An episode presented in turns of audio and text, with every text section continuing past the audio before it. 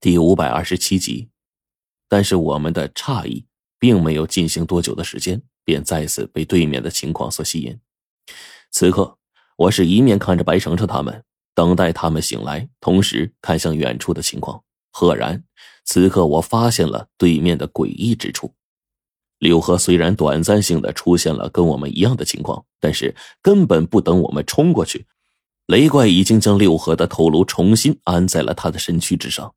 禁忌的体能以及生命力，根本就是我们很难企及的一种东西。就在不多时的情况下，六合重新清醒过来，似乎跟雷怪说了一些什么话。情况到了这儿，也并没有什么别的改变，我们依旧听不到，只能看到对面在说。火烈这时候醒来不多时，也出现了原来我在暴走状态下的那些副作用，身体上开始出现各种紫色的裂纹痕迹。身上到处都是，简直就跟密布的蛛网似的。居然不多时就浑身都是。随即他重新倒下了。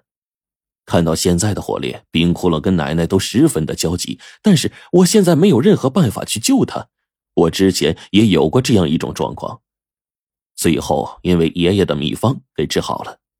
现在可以肯定的是，火烈是没有生命危险的。因此，我们暂时。还是将火烈晕倒的情况放在一边，安静的看着对面发生的情况。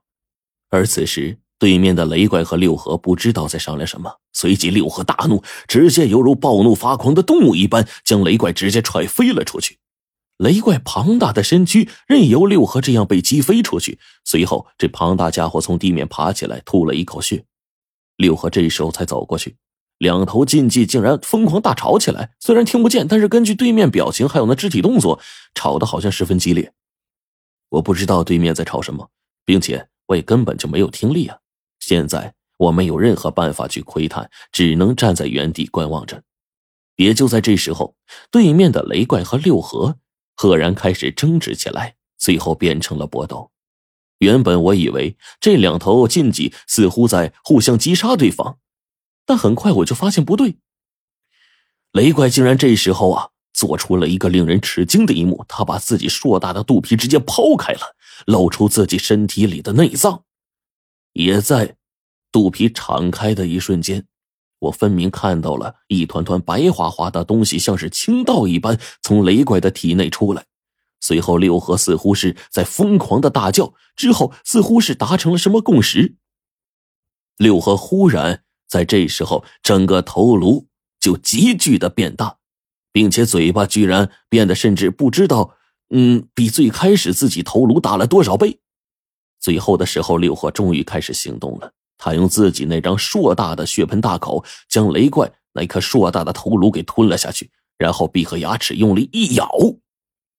这时候，血腥的一幕出现了，雷怪的头颅直接进了六合的肚子，紧跟着。雷怪的身躯直挺挺的倒下，六合呀，还真能在嘴里不断的咀嚼着雷怪的头颅，并且呢，伸出爪子，用手抛开了雷怪庞大的身躯，将有用的脏器啊，直接混着血和碎肉吞进了口中。事情到这儿还没完，雷怪的身躯几乎被掏空了。六合双眼猛然的一闪，一棵小树苗忽然从雷怪身躯当中生长出来，并且越长越大。雷怪的身躯开始急速缩小，最后，整棵树长到了两米直径粗细的情况。雷怪整个身躯变小，到我们根本都无法看出来了。到了这时候，六合终于做出了一幕我们之前都没有完整见到过的情况。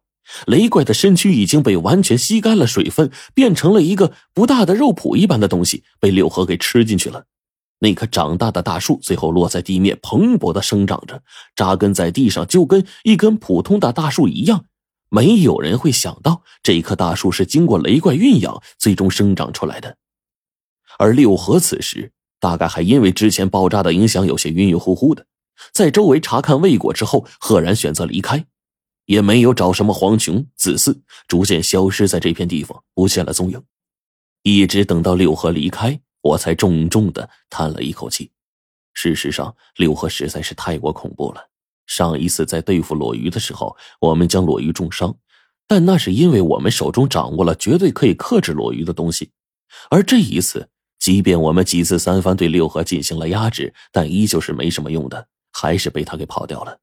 并且看刚才的模样，六合明显还是有一战之力的。我现在就算是刚才我们冲上去了，他也是有办法重新收拾我们众人。现在想来，当真是又惊又险。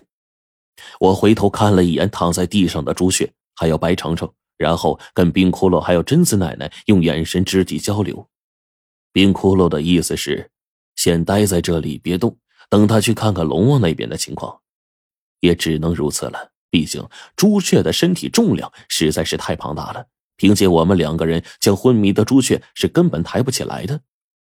在这时候呢，从朱雀的怀中忽然一个赤红色的小身影冲了出来，此刻的朱雀。浑身上下都在溢血，试图要飞起来，但是因为身体失衡，最后倒在地上，连站都站不起来了。奶奶将小朱雀抱在怀里，看着小家伙变成这个模样，我们真是由衷的感到有些心疼。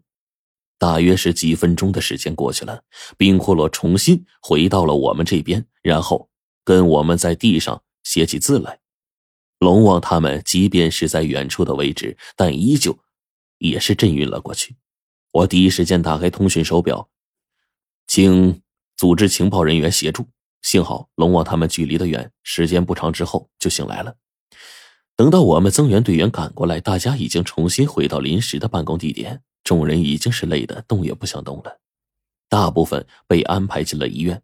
我跟冰骷髅身上的伤口也做了消毒，预防感染，并且都吃了止疼的药剂。对于火烈。医生给他做了十分全面的检查，查不出他的病因。而白程程和邓九爷都没有醒，只有朱雀醒来之后，跟贞子奶奶回了疗养院。看着病床上其他三人没有醒来，我跟冰骷髅又什么也听不见，心里难免焦急啊。我们更担心现在大家的伤势，如果真的要是第五阵风地的时间到了还不能恢复，那么我们最终努力许久的这个大事儿就全都泡汤了。